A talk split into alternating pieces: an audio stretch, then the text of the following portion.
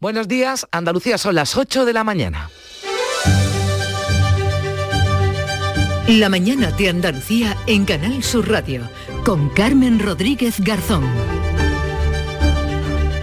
Jueves 17 de marzo se cumple el cuarto día de paro en el transporte. La plataforma de defensa de los transportistas que, con, que convoca la huelga se mantiene firme mientras la cadena de suministros está ya flaqueando. Faltan productos, sobre todo perecederos, en las estanterías mientras se dejan de recoger verduras, frutos rojos, también flor cortada. La industria láctea para también desde hoy, no va a recoger la leche a las granjas por falta de camiones, por falta de conductores. Pero la ministra de Transportes Dice que la situación va a cambiar, garantiza refuerzos en la seguridad para que quienes quieran trabajar puedan hacerlo y también se ha comprometido a revisar los precios del combustible cada semana y no cada mes. lo hacía ante el Comité Nacional del Transporte, organización con la que negocia el Ejecutivo y que no, en la que no se integra esa plataforma que es la que ha convocado esos eh, paros. La luz, el gas y los combustibles van a bajar a partir del 29 de marzo. Ese día el gobierno, lo aseguraba el presidente Pedro Sánchez, va a aliviar los precios, aunque no ha concretado ni cuánto ni cómo lo supedita al visto bueno de Bruselas y le pide también a la oposición respaldo a esa propuesta de España que llevará unos días antes del 29 de marzo al Consejo Europeo, también apoyo para el decreto ley que recoja esas medidas. La oposición de momento, también desde Andalucía, el presidente de la Junta le han reprochado a Sánchez de concreción y le han demandado celeridad para que esa rebaja fiscal llegue cuanto antes. En Ucrania, cuando ya se cumplen tres semanas de guerra, Hemos sabido que la palabra niños estaba escrita en ruso en el exterior del Teatro Refugio bombardeado en Mariupol. Se desconoce por ahora qué suerte han corrido las personas, los civiles, mujeres, niños que se refugiaban dentro. Esta madrugada se han cumplido tres semanas, como decimos, desde la invasión y el alto el fuego no llega por mucho intento que hacen los negociadores. Joe Biden, el presidente de Estados Unidos, no se fía de Rusia en esas negociaciones y además ha llamado criminal de guerra a Putin, lo que ha provocado el enfado del Kremlin. Y el consejero de salud, Jesús Aguirre, ha dicho en las últimas horas, lo decía ayer en Madrid, que la violencia intrafamiliar, un término que Vox prefiere a la violencia de género, incluye también a las agresiones machistas. El gobierno central ha acusado al PP de estar preparando el terreno para un eventual pacto con los de Abascal en las próximas elecciones. Y sobre Vox y la estimación que del voto han hecho en el CIS, hablaba también este miércoles en el Congreso el presidente del CIS, José Félix Cezano, que ya ha avanzado que han cambiado la forma de estimar los votos de Vox. Ha reconocido que se han equivocado en anteriores sondeos y que ya se va a notar en el barómetro que publica el CIS en el día de hoy. La calima comienza a disiparse, pero aún habrá mala calidad del aire en Andalucía. Ya mañana viernes espera que este fenómeno haya remitido en España, pero seguirá en expansión hacia el norte de Europa. La mañana de Andalucía. Social Energy. La revolución solar ha llegado a Andalucía para ofrecerte la información del tiempo. Los cielos estarán hoy nubosos en Andalucía, lloverá sobre todo en el extremo oriental, donde los chubascos podrían ser localmente fuertes. Las temperaturas mínimas no cambian, suben las máximas, especialmente en el cuadrante suroeste. Los vientos soplarán de componente oeste en el litoral malagueño y en el estrecho y del norte o noreste en las demás zonas. Con Social Energy, di no a la subida de la luz y ahorra hasta un 70% en tu factura con nuestras soluciones fotovoltaicas. Aprovecha las subvenciones de Andalucía y pide cita al 955 44 11 11 o en socialenergy.es. Solo primeras marcas y hasta 25 años de garantía. La revolución solar es Social Energy.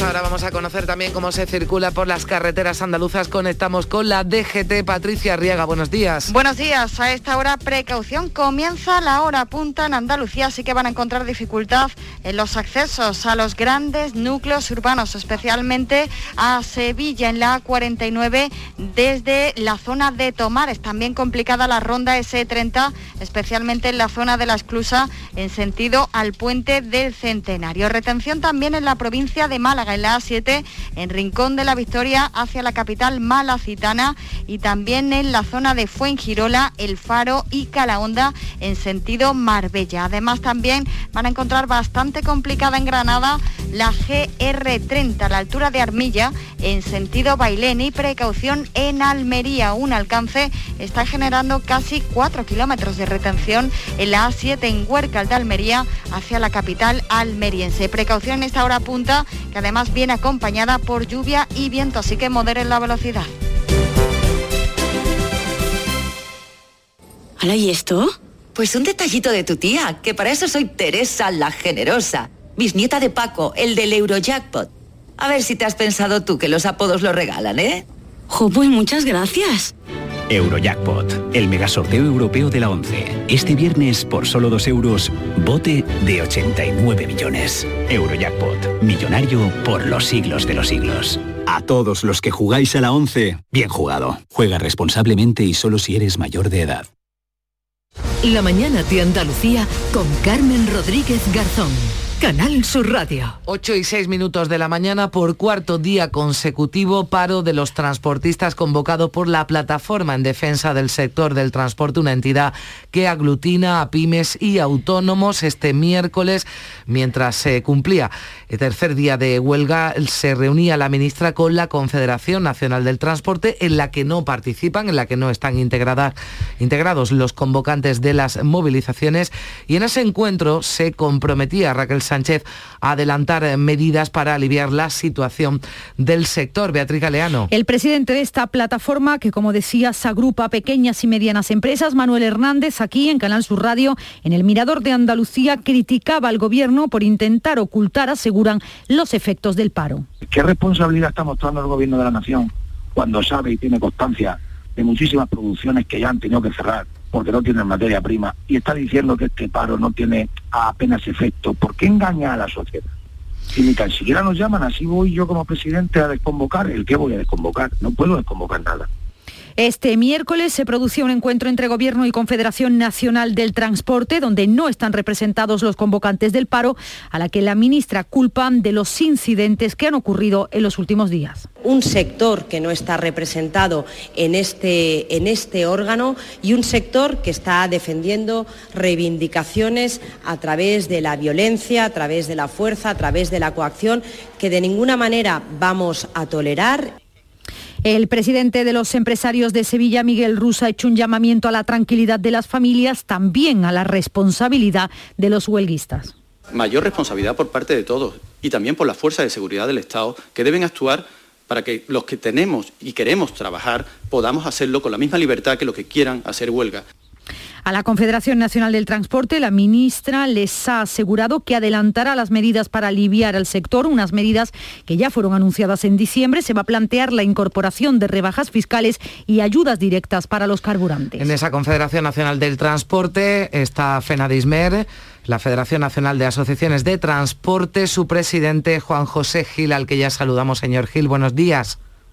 Buenos días, secretario general. Secretario general, bueno, pues secretario general de FENADISMER, así queda aclarado. Me gustaría preguntarle, en primer lugar, por esas medidas con las que se ha comprometido la ministra y que decíamos, eh, habla de rebajas fiscales, que parece que ya se van a concretar a partir del día 29, ayudas directas también para los carburantes, esa publicación ¿no? semanal y no mensual del precio del combustible. ¿Qué, ¿Qué valoración hacen?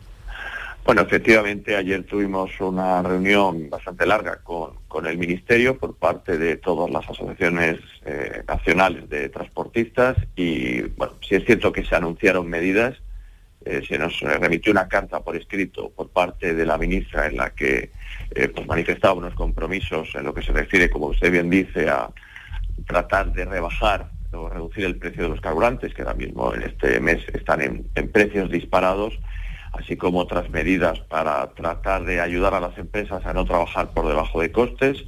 Es cierto que este anuncio o estos compromisos eh, les falta concreción, no son medidas concretas en las que ya vengan determinadas cuál vayan a ser eh, el resultado final de estas medidas. Y bueno, nosotros lo valoramos positivamente, pero vamos a llevar a cabo una asamblea extraordinaria en el día de hoy para ver cuál es nuestra respuesta a estos compromisos que ayer la, la ministra nos anunció. Asamblea extraordinaria en la que podrían tomar la decisión también, como la plataforma de defensa del transporte, de parar, señor Gil.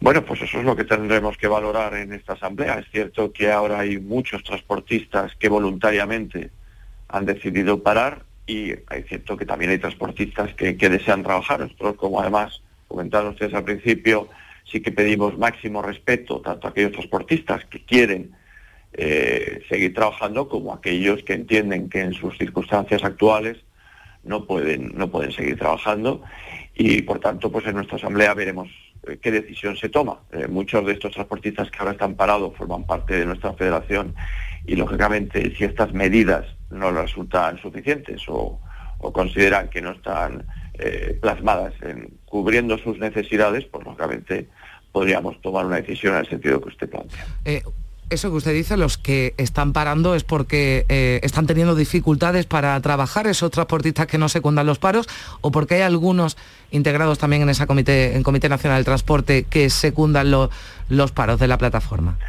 Sí, de hecho, todas las organizaciones que forman parte del comité tienen ahora mismo transportistas eh, que tienen parada su, su actividad. Hay que tener en cuenta que solamente la última semana ha sido casi 30 céntimos, lo que las dos últimas semanas han sido 30 céntimos, lo que ha subido el, el gasóleo. Ahora mismo el mercado de los carburantes está absolutamente disparatado.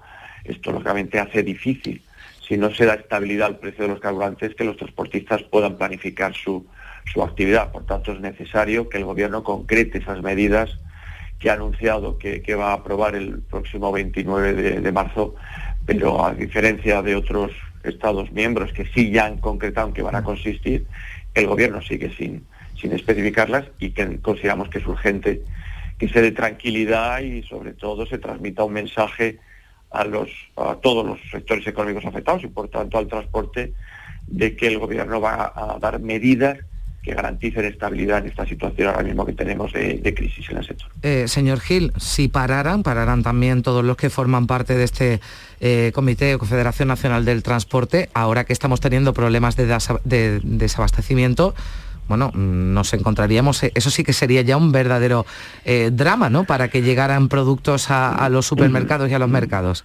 Sí, lo que pasa es que entendemos lo que, lo que usted manifiesta, pero también tiene que entender la opinión pública y la ciudadanía que el sector del transporte es esencial y lógicamente el sector del transporte tiene que trabajar no en una situación ruinosa como ahora mismo está, sino una situación de estabilidad de precios y de rentabilidad de su actividad. Por tanto, hay que adoptar medidas que garanticen esa situación económica y mientras tanto no se establezcan, pues lógicamente los transportistas no pueden seguir trabajando si no saben que van a poder cubrir sus costes mínimamente pues eh, a la espera de lo que decidan en esa asamblea extraordinaria que van a convocar en el día de hoy, nos decía, van a trasladar lo que le eh, de los que le ha informado ¿no? el gobierno, ustedes echan de menos esa falta de concreción de las eh, medidas y veremos en qué, en qué queda esto. Juan José Gil, secretario general de FENADISMER, gracias por estar con nosotros. Un saludo y muy buen día. Gracias y buenos días. Bueno, decíamos que las consecuencias ya se notan de ese parón, que de momento solo es la plataforma en defensa del sector del transporte los que lo convocan, ya cuarto día consecutivo. La industria láctea anuncia que suspende la actividad ya desde hoy. Hay desabastecimiento de algunos productos, sobre todo perecederos, pescado fresco, frutas, carnes. Los mayoristas ya están pidiendo, lo han hecho por ejemplo en Granada, los agricultores que no recojan frutas ni verduras porque no se pueden transportar a los mercados. Susana Escudero. Efectivamente, no hay camiones para sacar la cosecha del campo ni llevarla a las ciudades. El gerente de la empresa mayorista Ecoal, Alfonso Zamora, explica que unos transportistas están en huelga, otros bloqueados por los piquetes y muchos prefieren no acudir a las plataformas logísticas para evitar conflictos. Ecoal, que agrupa 11 empresas en Granada y 6 en Almería, deja de enviar cerca de 2 millones de kilos de fruta y verdura cada día.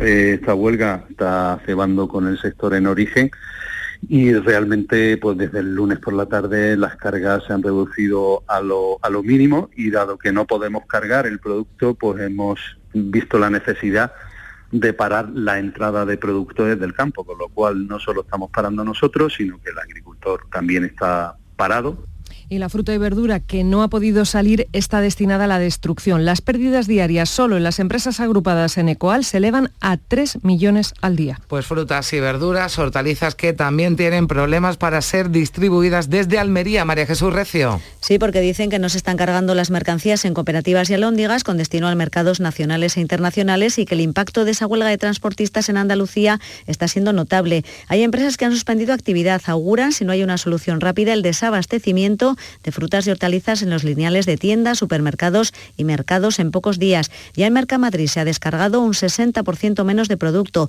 Tampoco les llegan ni envases ni embalajes a las empresas de comercialización. Piden a las administraciones que tomen cartas en este asunto de forma urgente. En Almería, la plataforma de transportistas convocantes del paro, que cumple su cuarto día, indican que hay 2.000 vehículos parados y la patronal a través de Asempal ha pedido respeto a esas empresas que quieren seguir trabajando y cordura a los piquetes de la huelga de transportes. Pues es la situación que hay en Almería, en Granada a esta hora. Este pasado miércoles se producían algunos problemas para acceder a Merca Córdoba. Vamos a conocer cuál es la situación en el día de hoy, José Antonio Luque.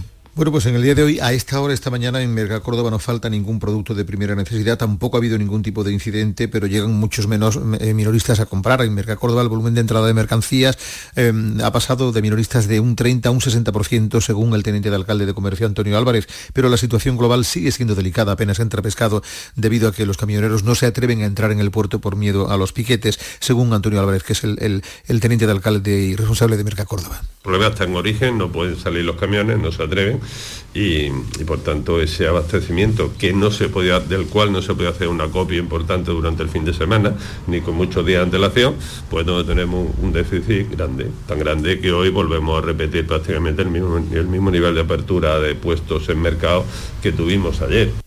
Las verduras y frutas parece que no registrarán carestía al menos en los próximos 10 o 15 días aquí en Córdoba. Bueno, pues eh, donde sí parece que hay problemas es con el pescado, el pescado fresco en la lonja de Cádiz. Nos lo contaban esta, nos lo contaba esta mañana un trabajador de la lonja gaditana en el Club de los Primeros. Se llama Juan Vázquez.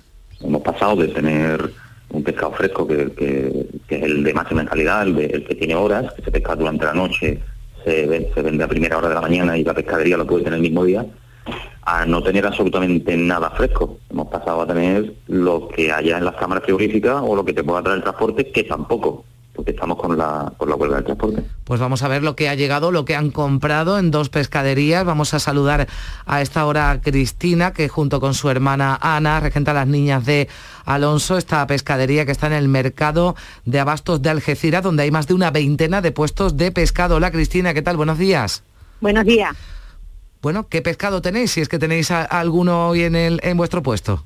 Sí, hoy tenemos la banca, como nosotros decimos, más o menos llenita. Lo que sí sabemos es que mañana, hoy ha entrado muy poquito, habíamos tenido alguna predicción para hoy, pero mañana no sabemos. Hoy, habíamos, hoy hemos podido comprar muy poquito, muy poquito. ¿Y qué, qué pescado mañana, Pues mira, tengo gallo, tengo rape, hay lenguao, hay lengua de estero, dorada de estero, lubina de estero, porque eso de aquí de la parte mm. de San Fernando y nos ha llegado.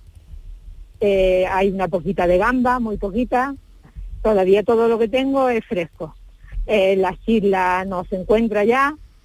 La merluza, que es de gallega, que es lo que yo vendo, tampoco nos ha llegado. El mejillón tampoco nos ha llegado pero vamos, tengo todas esas cositas que, te estoy diciendo. Claro, pescado de cercanía, lo que está más cerca y lo que no tiene que llegar tan lejos en transporte. Y el, boquerón y todo lo de playita, que yo trabajo mm. con mucho pescado de playa, pues los barcos están amarrados, o lo que habéis dicho antes, mm. no se atreven a entrar mi proveedor, yo no tengo proveedores grandes, tengo proveedores pequeños, pero claro, ayer no, no entraron en la loja, entonces mi mm. pescado de San Lucas, que tengo un pescado muy bueno de San Lucas, pues hoy no lo tengo. Pues es una pena que no tenga ni boquerones ni pescado de San Lucas. ¿El precio, Cristina? ¿Cómo está? El precio sigue igual. Sigue igual. Sí.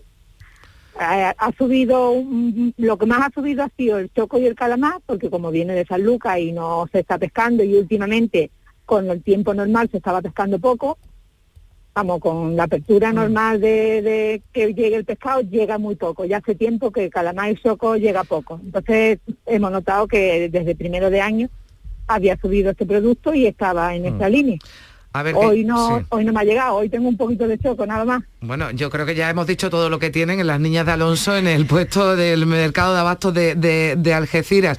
El algunos compañeros tienen otras cositas, tú sabes que todavía se puede venir a comprar con normalidad, que estamos todos aquí y estamos todos con nuestros negocios abiertos. Y mejor hoy, ¿no, Cristina? Porque de cara al fin de semana, eh, mañana... de cara al fin de semana lo tenemos complicado si esto no se arregla por, parte del gobierno que haga algo para que esto se mm. arregle, el fin de semana puede que no nos podamos poner, no sé si tendremos alguna mercancía. Bueno, pues... Lo nuestro es muy perecedero y no lo podemos tener acumulado. Claro, pues nada, ya saben, eh, las niñas de Alonso en el mercado de abasto de Algeciras, gracias Cristina, vamos a irnos al mercado del Carmen de Huelva, también con muchos puestos de pescado como el de Juan Lu Marín. Hola Juan Lu, ¿qué tal? Buenos días.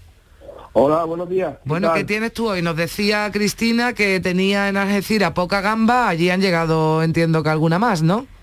Sí, pero eh, más o menos la misma línea que, ellos, porque prácticamente eh, la, costa es la misma y el pescado casi es el mismo.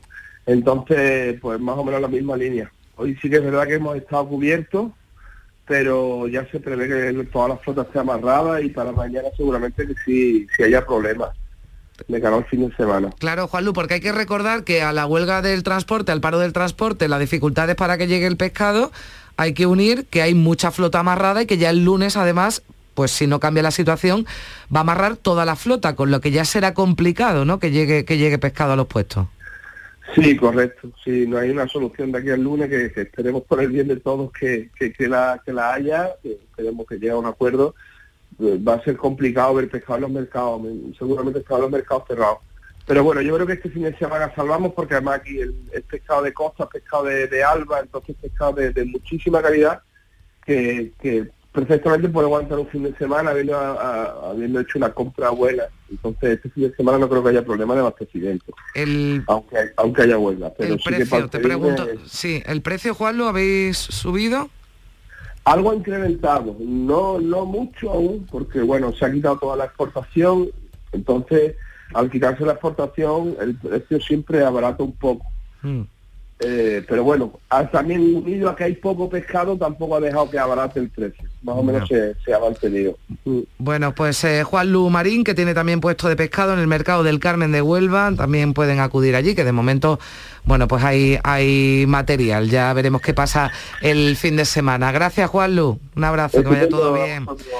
Bueno, y hablamos de otro sector también muy perjudicado por el paro de los transportistas, el de la aceituna de mesa, que advierte de que mañana tendrá que parar la actividad y esto va a afectar, Pilar González, a 8.000 trabajadores. Así es, llevan días sin recibir la mercancía necesaria para hacer los envases y también sin poder dar salida a sus productos. Por ello plantean cese de actividad a partir de mañana. La Asociación Española de Exportadores asegura que solo es posible mantener el personal de mantenimiento y administración. Su presidente Antonio de Mora advierte de estas graves consecuencias y reclama a la administración soluciones urgentes. El paro del transporte ha dejado a la industria sin los insumos necesarios para el proceso de producción, envases, latas, frascos, cartón, tapas, etcétera, lo que va a provocar el cese de la actividad desde este próximo viernes. Esto va a afectar a la mayoría de los empleos del sector, alrededor de 8.000 trabajadores. 8.000 empleos directos, la mayoría aquí en Andalucía, a los que hay que sumar empresas auxiliares y otros proveedores. Pues ya ven este paro de los transportistas que afecta a todo, con la principal reclamación, que bajen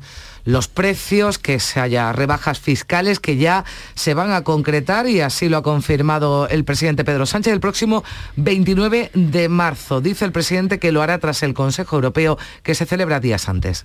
Sánchez ha explicado que es importante que se logre un gran acuerdo en el Consejo Europeo y por eso el Consejo de Ministros que va a aprobar esas medidas económicas se va a celebrar a posteriori. Matiza así las palabras del ministro de la Presidencia que había asegurado que los precios se vivan a bajar, haya o no consenso con Europa. El 24 y el 25 de marzo podamos llegar en Europa a un gran acuerdo para una reforma estructural de nuestro mercado energético. Tenemos que esperar a ese 24 y 25 y por eso el Consejo de Ministros se celebrará el 29 de marzo y ahí es donde aprobaremos el Plan Nacional de Respuesta a las consecuencias económicas de la guerra. También el presidente de la Junta pide celeridad al Gobierno central para bajar los impuestos que afectan a la luz, los carburantes y el gas. Aprovecho para enviar un saludo y un abrazo muy fuerte también a los transportistas que están pasando por momentos difíciles y que de luego hemos pedido al gobierno también una bajada brutal de los, en este caso del IVA, que perdemos el 50% de las comunidades autónomas, pero nos hacemos responsables para que entre todos consigamos bajar los hidrocarburos. Y pedirle algo que es importante por cierto, que hoy nos da un respiro el precio de la luz, baja un 17%, se sitúa en los 217 euros el megavatio hora. El precio más bajo desde que comenzó la guerra en Ucrania de la que nos ocupamos enseguida 8 y 25. La mañana de Andalucía. Buenos días. En el sorteo del cupón diario celebrado ayer, el número premiado ha sido 77.892. 77892. Asimismo, el número de serie correspondiente a la paga, premiado con 3.000 euros al mes durante 25 años, ha sido 11011. Hoy, como cada día, hay un vendedor muy cerca de ti repartiendo ilusión. Recuerda que este 19 de marzo se celebra el sorteo extra Día del Padre de la ONCE, con un premio de 17 millones de euros. Disfruta del día. Y ya sabes, con los sorteos de la ONCE, la ilusión se cumple. En Andalucía pescamos frescología. Nuestra flota pesquera artesanal faena cada día para abastecernos de la calidad y frescura del pescado recién capturado en nuestra costa andaluza. Y al pasar por Lonja, cuenta con todas las garantías de seguridad alimentaria y sostenibilidad. Consume pescado fresco andaluz. Consume frescología. Fondo Europeo Marítimo y de Pesca. Agencia de Gestión Agraria y Pesquera de Andalucía. Junta de Andalucía. La mañana de Andalucía con Carmen Rodríguez Garzón. Canal Sur Radio. La guerra de Ucrania sigue dejando imágenes de destrucción y muerte. En esta ocasión, las tropas rusas han bombardeado un teatro donde se refugiaban cientos de personas y lo ha hecho a pesar de que desde el cielo los aviones rusos podían leer en ruso la palabra niños junto al destruido teatro de Mariupol. Una advertencia que no ha detenido a quienes han pulsado el botón de las bombas. El presidente Zelensky esta noche en su canal de Telegram lo narraba. En la sitiada Mariupol, la aviación rusa ha lanzado deliberadamente una bomba sobre un teatro donde cientos de personas se escondían. El edificio está destruido. Aún se desconoce el número de víctimas. Mi corazón está roto por lo que Rusia hace con nuestra gente.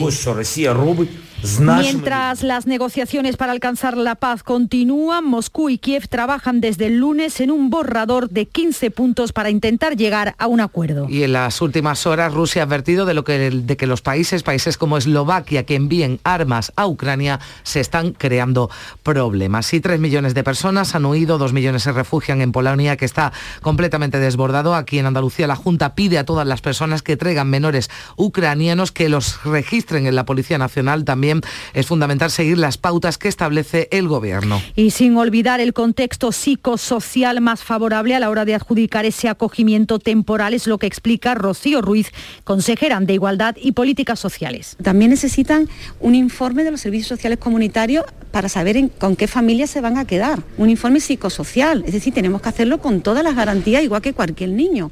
No, se lo, no podemos dárselo a ninguna familia que no conozcamos su procedencia. Andalucía dispone de 2.100 plazas. Hoy el ministro de Inclusión, José Luis Cribá, va a comparecer en el Congreso para dar cuenta de la acogida de refugiados. Y ya hablamos también del COVID. Después de varios días consecutivos subiendo, la tasa de incidencia aquí en Andalucía se mantiene, se mantiene de momento igual en 282 casos por cada 100.000 habitantes. Además ha vuelto a bajar la presión hospitalaria, hay 19 ingresados menos, con lo que ahora mismo en los hospitales hay 592 personas con coronavirus. También ha bajado por cuarto día consecutivo la tasa de incidencia a siete días. Al uso de las mascarillas se refería la ministra de Sanidad, Carolina Darias, que asegura que con estos datos el fin de la obligatoriedad está cada vez más cerca. Dentro del contexto y la prudencia, una evolución esperada cada vez de descenso y respecto a la segunda pregunta, cada vez queda menos.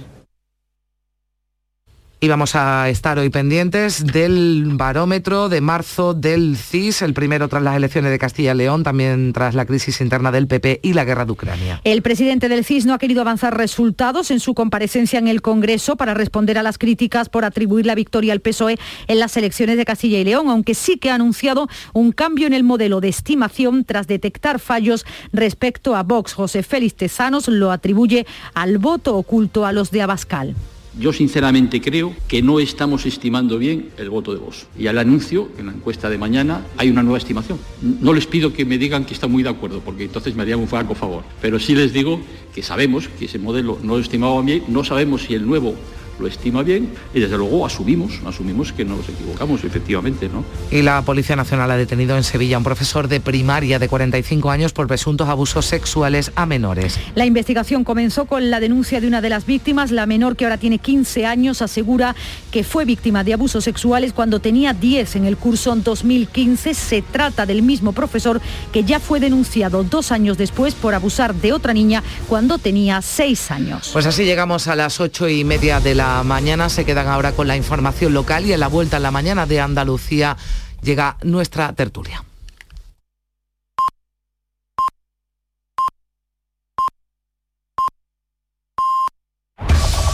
En la mañana de Andalucía de Canal Sur Radio, las noticias de Sevilla. Con Pilar González. Hola, buenos días. Amanecemos con bruma, también niebla, lluvia débil que puede ir acompañada de barro a primera hora, pero a mediodía se abren los claros. La temperatura máxima sube, llegamos a 21 grados en Écija y 22 en Lebrija y en Sevilla. A esta hora tenemos 12 grados en la capital. En la carretera, retenciones en la entrada por el patrocinio de 2 kilómetros y uno en la subida al centenario en sentido Huelva. También un kilómetro en el nudo de la gota de leche, sentido Ronda Urbana Norte, donde el tráfico es intenso. También es intenso en la entrada por el Alamillo, Avenida Juan Pablo II y en la Avenida de la Palmera, además de en el Paseo Colón y en la Avenida de María Luisa.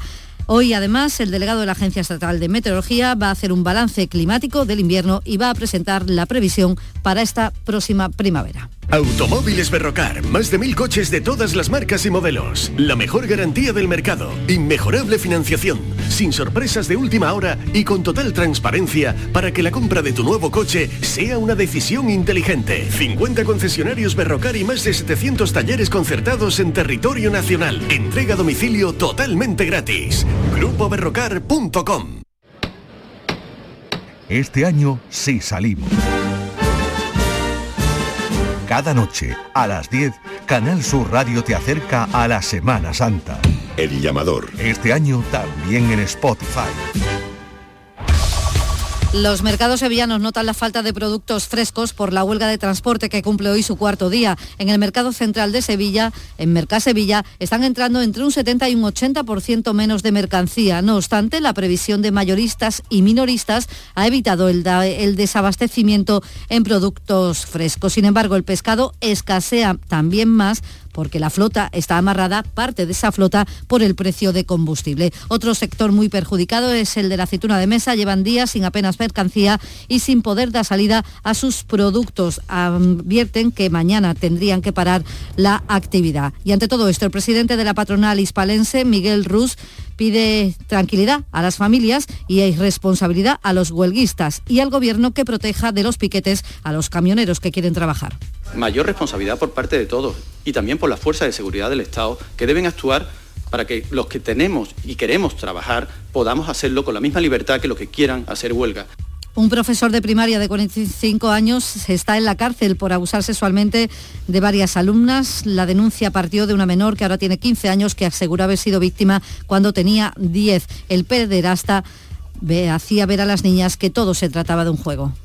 Se aprovechaba de su posición de superioridad y de confianza y se valía de juegos para cometer los abusos. Además, los investigadores averiguaron que el profesor había sido ya investigado en el año 2017 por hechos similares cometidos sobre una menor de 6 años de edad. Esta mañana a las 9 en la Consejería de Salud habrá una reunión para establecer los servicios mínimos de la jornada de huelga convocada para el 23 de marzo en el Hospital de San Juan de Dios de Bormujos. El Comité de Empresa pide a la Junta que asuma la gestión integral del centro. Y Sevilla y toda la provincia están ya en nivel cero de alerta por COVID en todos sus distritos sanitarios. La incidencia es de 174 casos por 100.000 habitantes. En las últimas horas, cuatro personas han muerto. Son 33 los fallecidos en lo que llevamos de semana. Los contagios se mantienen en 302. Iberfurgo.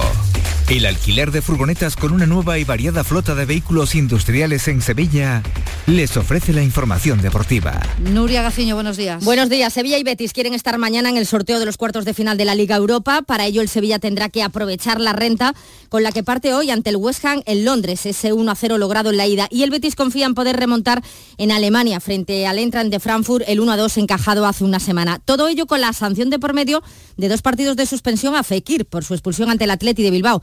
Pellegrini la considera justa y el gran enfado también del presidente del Sevilla, José Castro, por los arbitrajes, sin duda influenciados por el mal uso del VAR y la poca ayuda de los comités.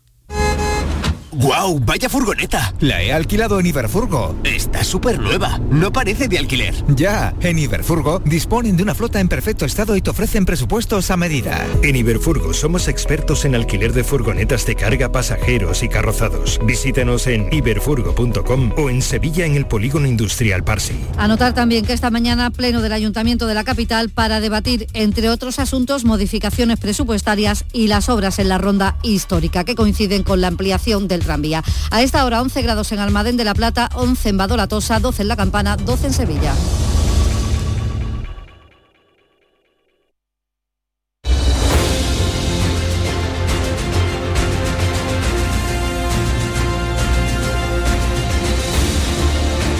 y 35 minutos, continuamos en la mañana de Andalucía en Canal Sur Radio y en RAI. Comenzamos enseguida la tertulia con Silvia Moreno, con Héctor Barbota y con Rosana Saez. Sofía, ¿sabes que el curso que viene empieza el cole de mayores? ¿Estás contenta? Sí, papi, ya soy grande. Del 1 al 31 de marzo está abierto el plazo de escolarización para el curso 2022-2023 de segundo ciclo de educación infantil, primaria, ESO, bachillerato y educación especial. Seguimos avanzando en el compromiso por una educación de calidad. Por eso puedes confiar en la educación de Andalucía. Infórmate en el portal de la escolarización y en la APP y Escolariza, Junta de Andalucía. Buenos días. En los tres sorteos del triplex de la 11 de ayer, los números premiados han sido 435, 435, 445, 445 y 996, 996. No olvides que comprando Lotería de la 11 colaboras con una gran labor social. Pídele el triplex de la 11 a tu vendedor, también en puntos de venta autorizados o en juegos11.es. En la 11 nos mueve tu ilusión. Que tengas un gran día. En Canal Sur Radio, por tu salud, responde siempre a tus dudas. Hoy volvemos a hablar de la apnea del sueño y además porque es una patología que no escapa a los niños. Fíjense, sociedades científicas aseguran que puede afectar hasta un 5% de la población infantil. En el programa de hoy, la apnea del sueño en adultos y niños con los mejores especialistas en directo. Envíanos tus consultas desde ya en una nota de voz al 616-135-135. 616-135-135. Por tu salud, de lunes a viernes, desde las 6 de la tarde, con Enrique Jesús Moreno. Súmate a Canal Sur Radio, la radio de Andalucía. Con Social Energy, di no a la subida de la luz y ahorra hasta un 70% en tu factura con nuestras soluciones fotovoltaicas. Aprovecha las subvenciones de Andalucía y pide cita al 955 44 11 11 o en socialenergy.es. Solo primeras marcas y hasta 25 años de garantía. La revolución solar es Social Energy. Gente de Andalucía te invita a conocer la provincia de Jaén a través de la Feria de los Pueblos acércate a conocer este sábado la riqueza de nuestros municipios y su esfuerzo por paliar y reducir los efectos del cambio climático. Con un gran número de exposiciones y actividades, talleres, desfiles, actuaciones y degustaciones gastronómicas. Gente de Andalucía.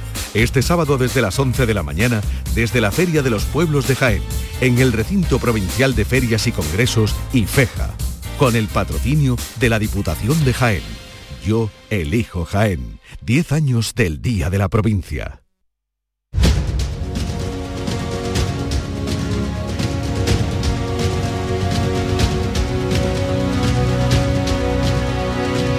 La mañana de Andalucía con Jesús Vigorra.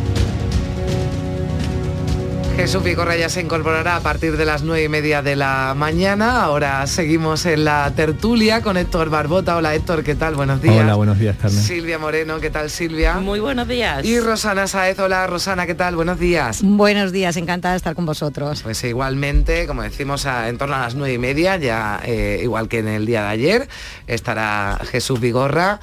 Eh, bueno, pues con el programa, ya con, con, Maite Chacón, con David Hidalgo y con todo el equipo, pero ahora decimos es tiempo para analizar la actualidad que sin duda pasa por esa eh, huelga del transporte, paro del transporte, de la plataforma eh, de defensa del transporte, a la que, no sé, igual se calculó mal, ¿no? Se le calculó mal los efectos que podían tener este paro, porque se hablaba de que no iba a haber ningún problema de desabastecimiento, que todo iba a seguir funcionando con mucha normalidad, que esta plataforma era minoritaria, pero eh, Silvia, Héctor, Rosana, lo mm, cierto es que hemos hablado con afectados y hemos eh, tenido noticias de que sea también por la huelga, sea por los piquetes ¿no? que están eh, también impidiendo el trabajo, el desarrollo normal de, otros transportistas que no secundan esta huelga, está habiendo algunos eh, problemas. Antes de daros la palabra, vamos a conectar con nuestro compañero Javier Ronda, que está en el centro logístico que tiene Amazon en Sevilla. Javier, ¿qué tal? Buenos días. Buenos días, aquí en el término municipal de Dos Hermanas, en el polígono La Isla, que se está convirtiendo en el protagonista de esta huelga de transporte. A esta hora de la mañana la fotografía radiofónica que podemos hacer es una gran cantidad de cabezas tractoras de tráiler, otros han venido incluso con el remolque y una amplia ya presencia policial de la unidad de intervención, los UIP, y también hemos visto algún que otro coche de la policía local de dos hermanas. Aquí hay una gran concentración que va a discurrir dentro de unos minutos por la S30 y atención conductores porque dicen los camioneros que se le van a sumar a ellos los tractoristas. Manuel Amuedo, representante de la plataforma, buenos días. Hola, ¿qué tal? Buenos días. ¿Qué están preparando ustedes? Aviso a los conductores sobre todo. Bueno, eh, sobre todo paciencia, vamos a hacer un recorrido eh, lento, tranquilos, si lo posible no trataremos de entorpecer la circulación, eso dentro de todo lo que es la posibilidad que podamos otorgar y bueno, para mostrar nuestro, nuestra situación a toda la ciudadanía, pedimos comprensión y entendimiento, sobre todo. ¿Por dónde van a discurrir ustedes, más o menos? Bueno, en principio saldremos de aquí del polígono La Isla, saldremos del polígono La Isla y iremos por la C30 dirección hacia Córdoba, eh, hacia el nudo de la S40, luego un sector de la manifestación va a discurrir por la S40 dirección Huelva y otro sector de la manifestación va a discurrir por el resto de la S30. ¿Cuántos camiones esperan ustedes que se sume? Y atención lo de los tractores. Exactamente, exactamente, eso es eh, buen, buen apunte. Eh, lo de los tractores y otros tipos de camiones de obra se manifestaron ayer eh, que salieron desde Parque Alcosa. Esta gente se vienen a unir con nosotros y la verdad que la cuantía no te podría decir una, una cifra exacta, pero será un número muy importante, muy importante. No te puedo asegurar si vamos a ser 300, 400 o 500 vehículos, pero va a ser un número bastante importante y bueno, eh, demostrar a la gente nuestra pasividad. Queremos continuar eh, haciendo una manifestación de la situación del transportista pacífica, continuamos y bueno, a ver si podemos hacer que el gobierno central se conciencie, eh, entre en entendimiento y pueda hablar con el presidente de Plataforma Nacional. Mientras estamos haciendo esta entrevista, Carmen y oyentes, están llegando numerosos efectivos de la Policía Nacional, de la Unidad de Intervención, también más coches de la Policía Local de Dos Hermanas, pero ellos hablan de ser pacíficos. Ha habido mm. incidentes en otros puntos de España con los camioneros, dicen que son inevitables, pero hoy desde luego los que van a tener que tener mucha paciencia por vuestras reivindicaciones van a ser los conductores. Los conductores, exactamente. Sobre todo los conductores, lamentamos, este, pero bueno, esto suele ocurrir en cualquier tipo de manifestación. En cualquier manifestación que se hacen eh, suele haber eh, daños colaterales que se dicen, ¿no? Que no es la intención, pero no es la intención, pero sí lo es, porque claro, es la única manera de poder. me decía usted el lunes ya por último que había que intentar que los ciudadanos y que se les escuchara ya vemos que muchas estanterías están vacías. ¿Se puede decir que ustedes esperan ya que el gobierno se siente a negociar, dada esta situación que empieza a crearse la logística española, en los supermercados, por ejemplo? Lo lógico sería que sí, lo lógico sería que sí, puesto que quien se ha sentado ayer con, la ministra, eh, eh, si vamos a la verdad, no es no es quien nos representa, puesto que nosotros representamos el 90% del transporte nacional, los pequeños y medianos transportistas, y lo que representa la CNT no llega ni siquiera al 10%, es un 9,20 de lo que llega. Pues la verdad es entendible que a quien tiene que escuchar y sentarse y podamos eh, hablar es con la mayoría. Bueno, Javier, lo vamos a, dejar, Sí, lo vamos a ya. dejar aquí. Si te parece, eh, vamos a estar, se- a seguir pendiente de cómo se desarrolla esa manifestación, esas concentraciones, ese paro indefinido que alcanza hoy su cuarto día consecutivo, pero sobre el que me gustaría ya preguntarle que todavía no han tomado la palabra Silvia Moreno, Héctor Barbota, Rosana Saez, que forman parte hoy de nuestra No, no, mesa no, no. de tertulia. Eh, bueno, eh, Silvia, mm, al- se va a liar todavía hoy más y atención porque decía, es verdad que cuando dan el dato del 90%, eh, el 90% de empresas, ¿no? porque son pequeñas y medianas empresas los que representan esta plataforma, en la Confederación Nacional de Transporte están las grandes empresas que sí tienen muchos vehículos y son las que están negociando con el Ejecutivo, pero desde Fenadismer nos decían esta mañana, tenemos una asamblea extraordinaria y si no hay concreción por parte del gobierno, también podemos sumarnos a ese paro indefinido. Entonces ya esto sería completamente un caos. ¿no? Claro, la, la la sensación es que esto en vez de en- entrar en vías de solución está precisamente más enquistado con- que nunca y con posibilidades de que aún empeore más, ¿no? Entonces el gobierno al, al colectivo que ha convocado la protesta y que está en las calles y que ha sacado sus vehículos a, a la- a las manifestaciones no le otorga eh, la representatividad, dice que no representan y que no se tiene por qué sentar con ellos, pero yo creo que vista la situación debería reconsiderar su, su postura porque ya hoy las empresas eh, de leche ya han anunciado que van a parar la transformación y entonces esto cada vez tiene sensación de que va peor. Sí, que nos va a afectar y nos va, nos va a tocar ¿no? más eh, directamente porque, bueno, en algunos sitios el abastecimiento está garantizado y está normalizado, pero ya estamos viendo situaciones y las imágenes están ahí de eh, supermercados y mercados con estantes vacíos. Sí, lo, que pasa es bueno, hay, hay que tener en cuenta dos cuestiones. Est- Esto no es una, no es una huelga, esto es un paro patronal. Eh, no es una huelga por pedir mejores condiciones de trabajo, por mejores salarios, etcétera. Eh, digo porque para poner las cosas en su contexto y, saber de qué estamos hablando, ¿no? Esto es un paro patronal, un paro eh, empresarial.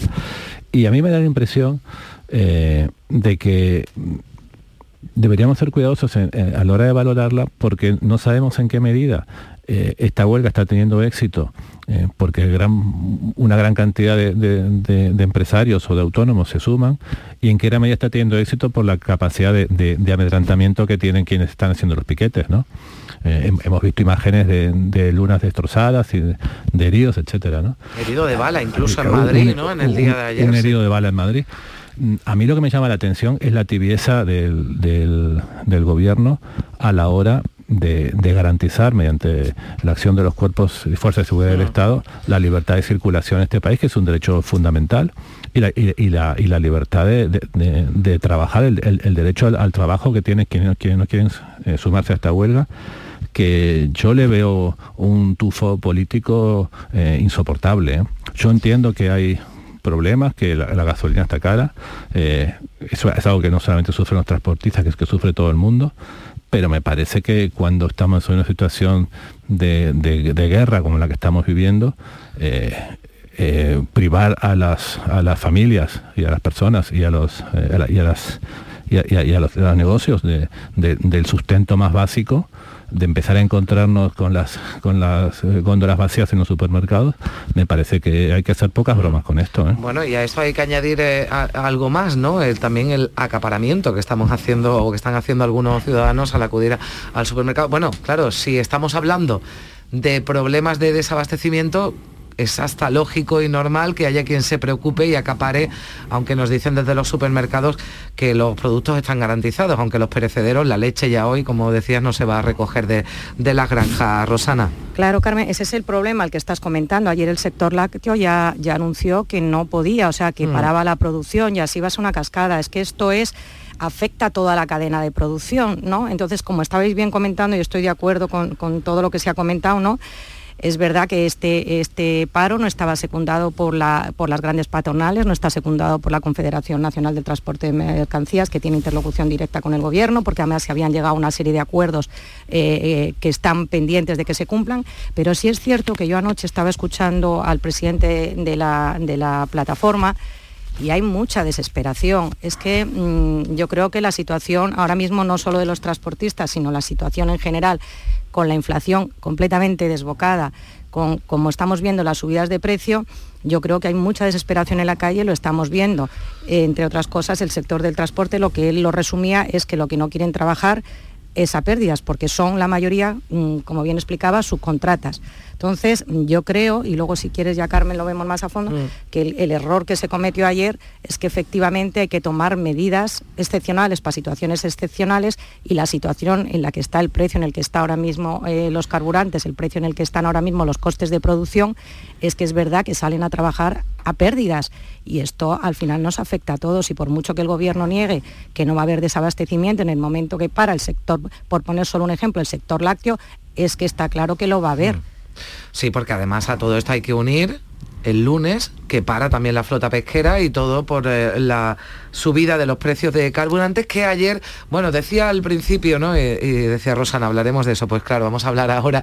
Decía el ministro Félix Bolaño, aquí se rebajan impuestos y se va a rebajar los precios de todo el 29 de marzo. Diga Europa que sí o que no. Claro, después eh, llegó el presidente y dijo, bueno, eh, esto está sujeto al Consejo Europeo, quiero llegar con una postura unánime, con los agentes sociales, con los partidos políticos, con los que ya se ha empezado a reunir el, el gobierno. Pedro Sánchez busca también además apoyos entre los países miembros. Ayer iniciaba ya esa gira que le va a llevar por varios eh, países de Europa hasta el 24-25, que es cuando tendrá lugar el Consejo Europeo, ya el 29 de marzo, Consejo de Ministros, en el que nos enteraremos de cuáles son de cuánto, de cómo se va a rebajar ¿no? el precio de, del combustible, de la, del gas, eh, de, de, la luz.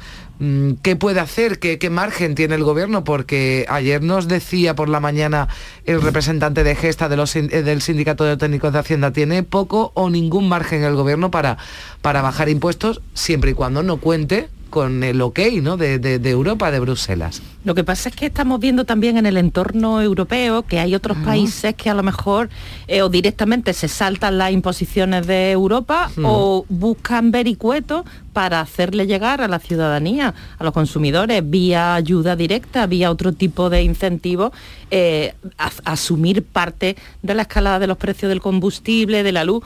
Y entonces vemos que estamos en una situación de crisis, de emergencia de hoy, ahora, y el gobierno mm, da la sensación de que va muy lento con todas las eh, opciones que está barajando. A, eh, a la oposición le pide eh, que arrime el hombro y que vayan en un frente común, pero la oposición se sienta con el ministro y dicen que no hay ninguna concreción, que no hay un plan con unos puntos claros sobre los que ellos puedan pronunciarse. Y entonces si a final de mes va a haber una bajada de impuestos utilizando una vía, utilizando otra, sí o sí, diga lo que diga Europa, pues lo que da la sensación es que, por favor, háganlo ahora, que, la situación está mal ahora y hay que actuar ya de manera urgente.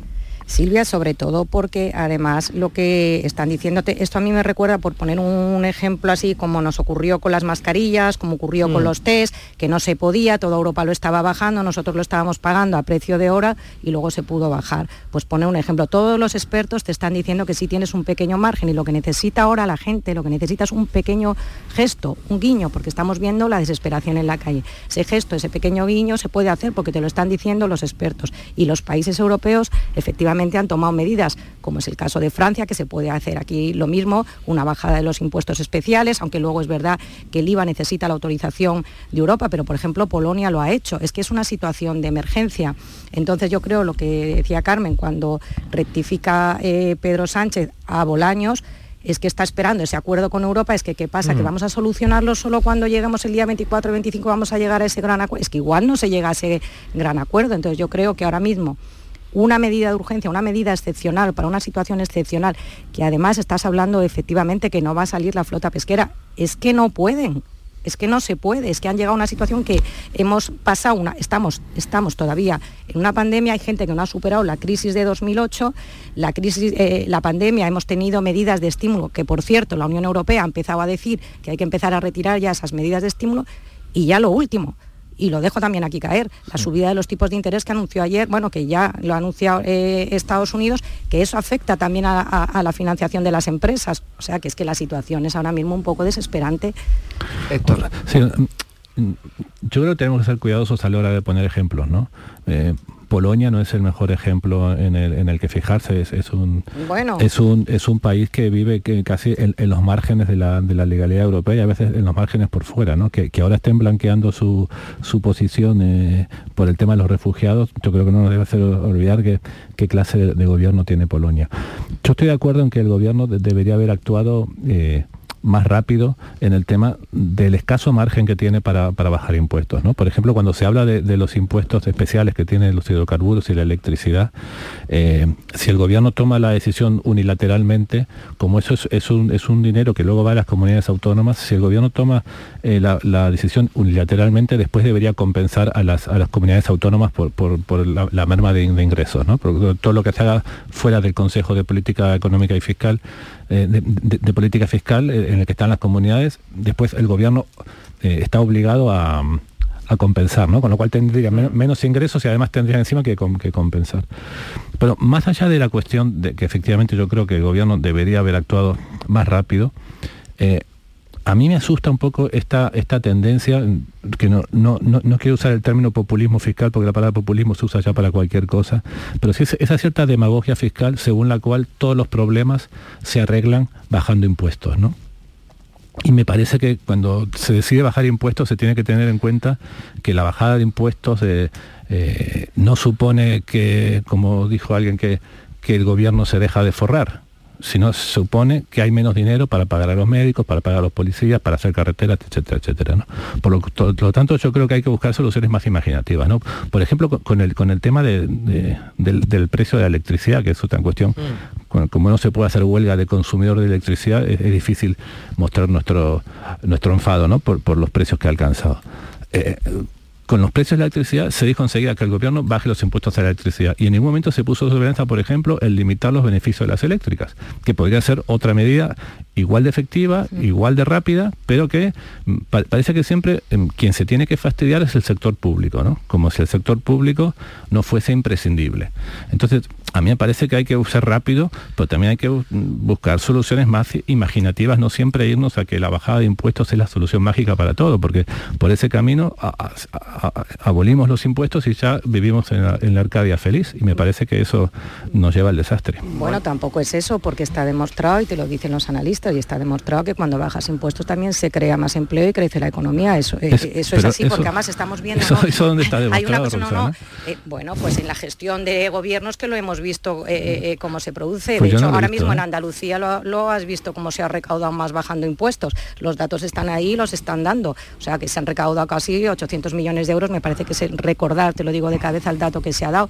Y lo vemos como las economías, porque además estamos teniendo una recaudación extra por esa subida desbocada de los precios. Y es cierto eh, que se puede hacer un gesto, lo estamos viendo como eh, eh, Francia ha reducido 15 céntimos el litro y eso se nota al final en el bolsillo si es que son, es un pequeño gesto que como bien dices, yo estoy totalmente de acuerdo de cumplir con la norma, de que sea Europa quien te autorice si tienes que bajar ese precio del IVA. Estoy totalmente de acuerdo, pero te he puesto al principio también el ejemplo de las mascarillas, el ejemplo de los test, cómo lo hemos pagado a precio de oro todas las navidades pagando los, los test a precio de oro y podías bajarlo y como las mascarillas pasó igualmente con el IVA. ¿Cómo pagábamos las mascarillas en una pandemia en la que era un bien absolutamente necesario? Pues ahora los carburantes, la gasolina, la luz, es un bien absolutamente necesario. Están subiendo, se calculaba los costes de producción de las empresas un 36%. Es que mira, hay una cosa que es un problema, lo que estabas diciendo y te digo de la economía. Cuando suben de esta forma los costes de producción, cuando la inflación está desbocada, está disparada, lo que va a haber son cierres de empresas, destrucción de empleo y para que no se produzca esos cierres de empresa, esa destrucción de empleo, lo que tienes que ser tomar medidas como cuando te pregunta tu jefe, ¿para cuándo lo quieres? Para ayer. Pues esto es para ayer. Eh, Roxana, precisamente el ejemplo que diste de las mascarillas es el, es el, el mejor ejemplo de, de que la solución a todo no es bajar impuestos. Eh, las mascarillas, el precio de las mascarillas no bajó porque se, se, se rebajara la fiscalía de la mascarilla. El precio de la mascarilla se bajó porque el gobierno puso un tope al precio de la mascarilla, que lo debería haber puesto mucho antes. Pues, Pero- pues, pero- te quiero decir pero- que se pueden tomar medidas, Sí, sí, pero, no, que, pero pero a lo- que la- que cuando que tú yo estás voy- recaudando a lo más que yo voy- impuestos porque está subiendo y tenemos los precios disparados, claro que puedes tomar medidas de bajar. lo- de- se hizo de con las reducir. mascarillas y se ha hecho con los test también. Exactamente, pero, pero, pero, pero no se dijo bajemos los impuestos para que. No, no, lo que dijo fue se pone un tope.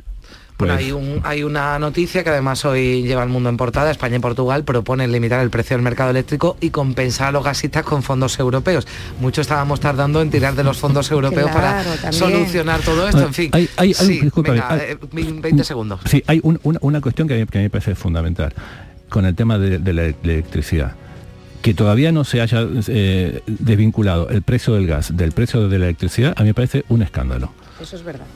Bueno, pues eh, es algo que tienen que decidir en Europa y para lo que está eh, recabando apoyos eh, Pedro Sánchez. Mm, ya veremos, porque además lo condiciona el gobierno a que esto ocurra para poder rebajar el precio de la electricidad, del gas, de los combustibles, en fin, de todo que está disparado. Llegamos a las 9 de la mañana.